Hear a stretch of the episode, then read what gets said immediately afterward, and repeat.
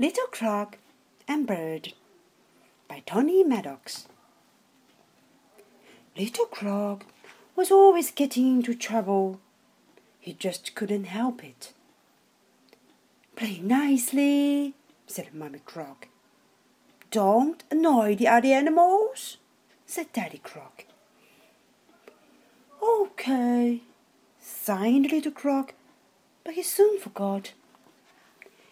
He ran across the backs of the hippos. He shouted at the zebras and made them jump. He swung on monkeys' tails and sent parrots into a panic. Little Croc was so naughty. Everyone hid when they saw him coming. Oh, good, he said. No more silly animals to get in my way.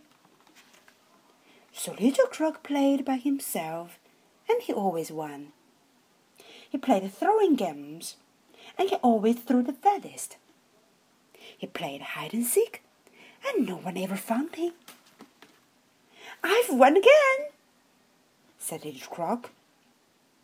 But suddenly it seemed very quiet, and Little Croc felt lonely.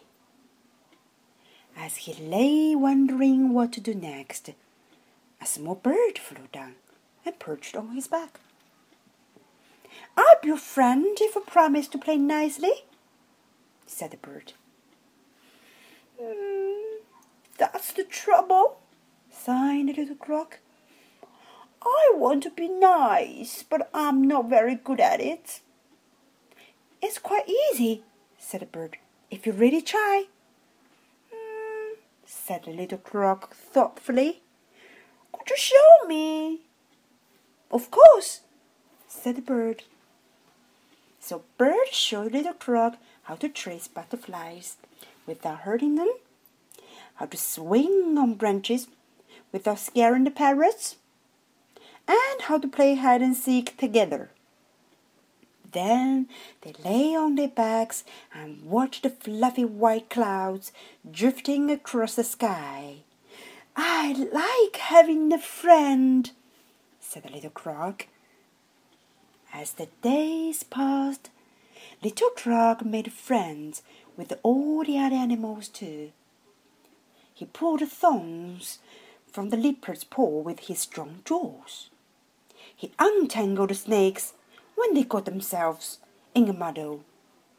He combed the knots out of the lion's mane, and he gave the meerkats rides across the river.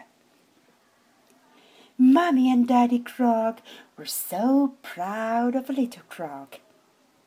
And if Little Croc felt like doing something mischievous, Bird was there to make sure he didn't. At last, Little Croc had learned how to play nicely. Well, most of the time.